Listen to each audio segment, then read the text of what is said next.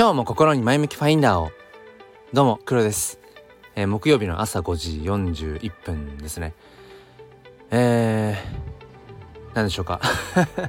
流されずに生きていくっていうのかな。まあ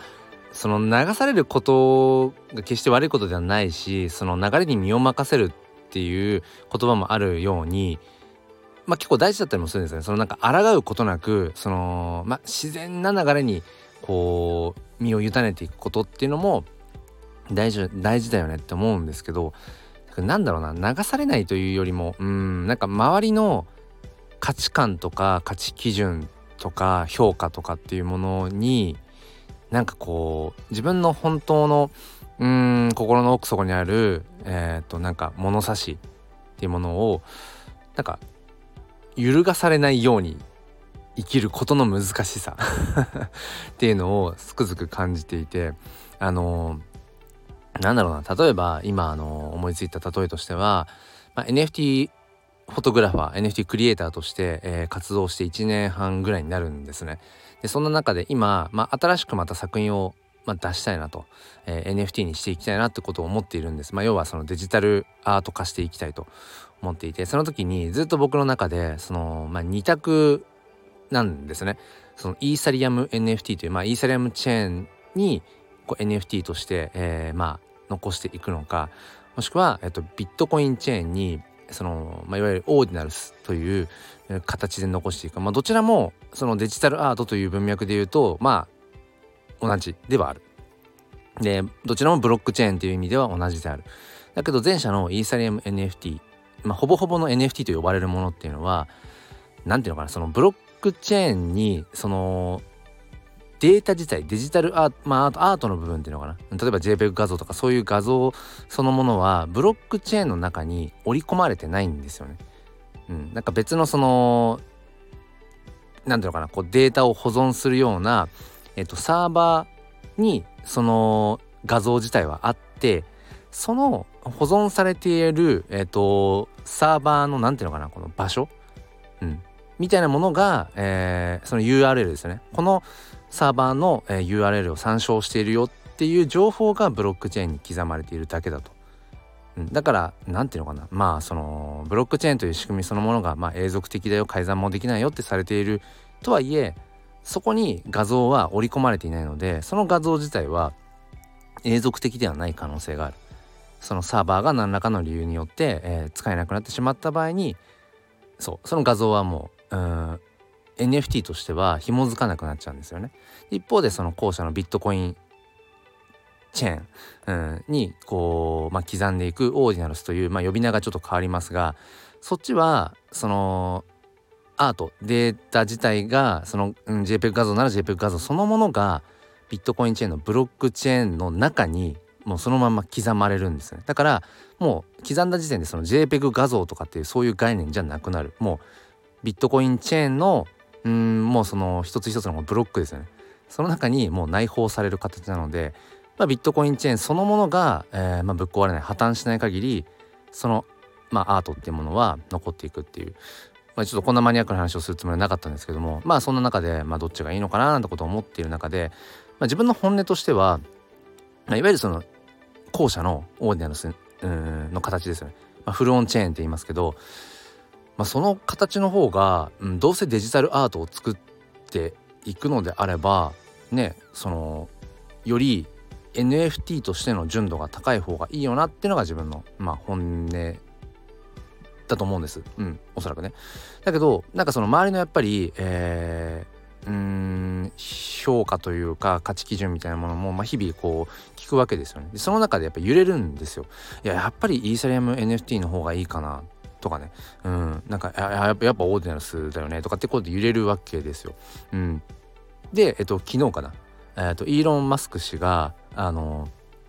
まあそのオーディナルスっていう言葉は言っていないけどもあの暗にそのオーディナルスしか勝たんみたいな 発言をしてたんですね。その今僕が話したようなそのいわゆる NFT ですね、まあ、イーサリアムチェーンだけじゃないポリゴンチェーンとか、まあ、他にもこういろんなチェーンで NFT というものは展開できるけれども NFT っていうのはうんあくまでもそのブロックチェーンにその JPEG 画像の、うん、保存先のサーバーを紐付けてるだけだからそれって不確かだよね、うん、デジタルアートとしては永続的ではないよね的なことを言っててでそれって今話したその後者であるビットコインチェーンに刻むうん NFT とは厳密に言うと言わない。だからビットコイン NFT って分かりやすく言うこともあるけれども厳密には NFT じゃなくてそのオーディナルスっていう形、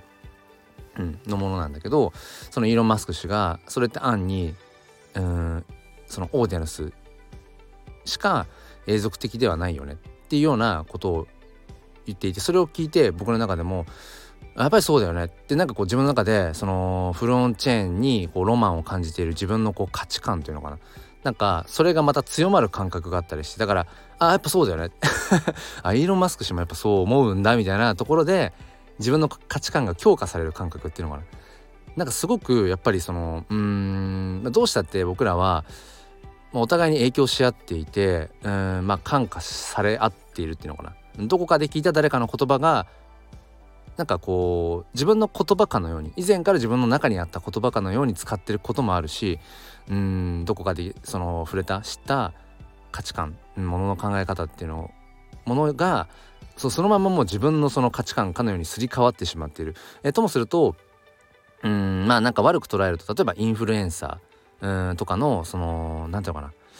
なうんまあポジショントークとかそのいわゆるうんマーケティングの手法の部分っていうのをもうまんま自分にそのなんか落とし込んじゃって、うん、なんかインフルエンサーが、えー、そうね例えばじゃあ今年は、うん、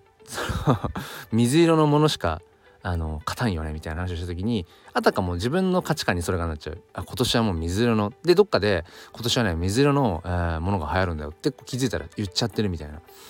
うん、なんか僕ら本当に影響し合ってってるんだよななんてことを思って。でそれっていうのはともするとそのいわゆるそのコンフォートゾーンって最近言われたりとかするのかな。まあその自分が安心できる場所とか空間とか、まあ、要はその幸せの定義って人によってそれぞれ違うわけなんだけどだから結局自分の感じる幸せをまあ掴んでいけばいいわけですよね、もちろん幸せって掴めるようなものっていうかものとか場所とかでもないような気もするから難しいんですけど人それぞれ幸せの定義っていうのは違うからあの自分はなんだろうなこう一人で過ごしてる時間が幸せなんだよねって人にとってはそれは幸せ。だけど一方でいや自分は友達とかとワイワイワイワイやってる時間の方が時間が幸せなんだよねって人もいていいわけで。でそこも本来比較するものじゃないんだけどうーんなぜかこう、まあ、SNS とかね特にそうですけど、ま、見ていてこう幸せそうに映るわけですよみんな。うん、でその例えばじゃあ自分は本来誰かとワイワイワイワイやってるパーティーみたいなことをワイワイねこう例えば連日やってるようなことに対して幸せとは感じないタイプだとしてもなんかそれが幸せそうに映ってるものを見かけたりするとあなんか自分は一人で過ごしてることが多くてじゃあ自分ってあなんか不幸せなのかもって思っちゃったりとか。いや自分はその一人で過ごしていて幸せって感じてるんでしょ？だったらそれでいいんだよっていうことをなんかついね、あのー、揺るがされてしまうことがあるなって、まあ、今のは例え例え話ですよ。そう。だからうんまあそうですね。僕もねまあ一人娘の父親ですけど。なんだろうな。例えばそれこそ他の家ではうん誰々ちゃんは家でいつもこう 例えばスマホを見る時間は何分らしいよとかうんわかんない。なんか習い事をいくつやってるらしいよとかうーんなんか今こんなことをうーん分かんないけど、ま、好んでやってるとかここまで今なんかできるらしいよ。鉄棒で逆上がりができるらしいよとかなんかなんかいろいろ例えばそういう話があった時に別に本来関係ないわけですよね、うん、それって。だけどうん僕もまあ散々そのなんだろうなこう子育てとか、まあ、教育まあね小学校の教員っていうまあ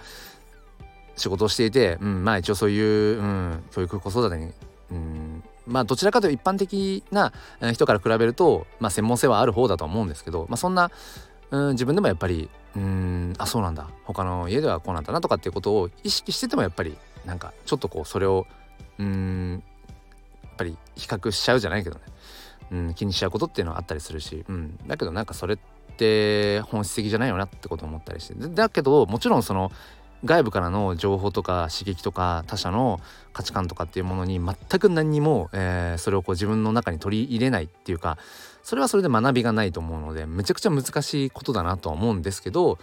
うん、だけどまあ一言でまとめるんだったらみんな違ってみんないいっていう。そう。自分が好きだと思えばそれでいいんだよっていう、うん、その価値観が世界に一人だけだとしても、うん、別にそれでいいんだよって、うん、多分大抵のことはそれで困んないんじゃないって。なんかそれがね誰かを傷つけちゃうとか社会的にそのそれはどうだろう、うん、なんか道徳的にどうだろうとか、まあ、道徳っていうのもなんか共同幻想な気もしますけどね。時代時代によって変わっていくようなものだし。難しいけどそう自分が好きだなって思ったりとか自分が心地よいなって思うものをまああのー、信じたらいいんじゃないかっていうちょっと最後はなんか青臭い言葉になっちゃいましたが、えー、そんなことを思う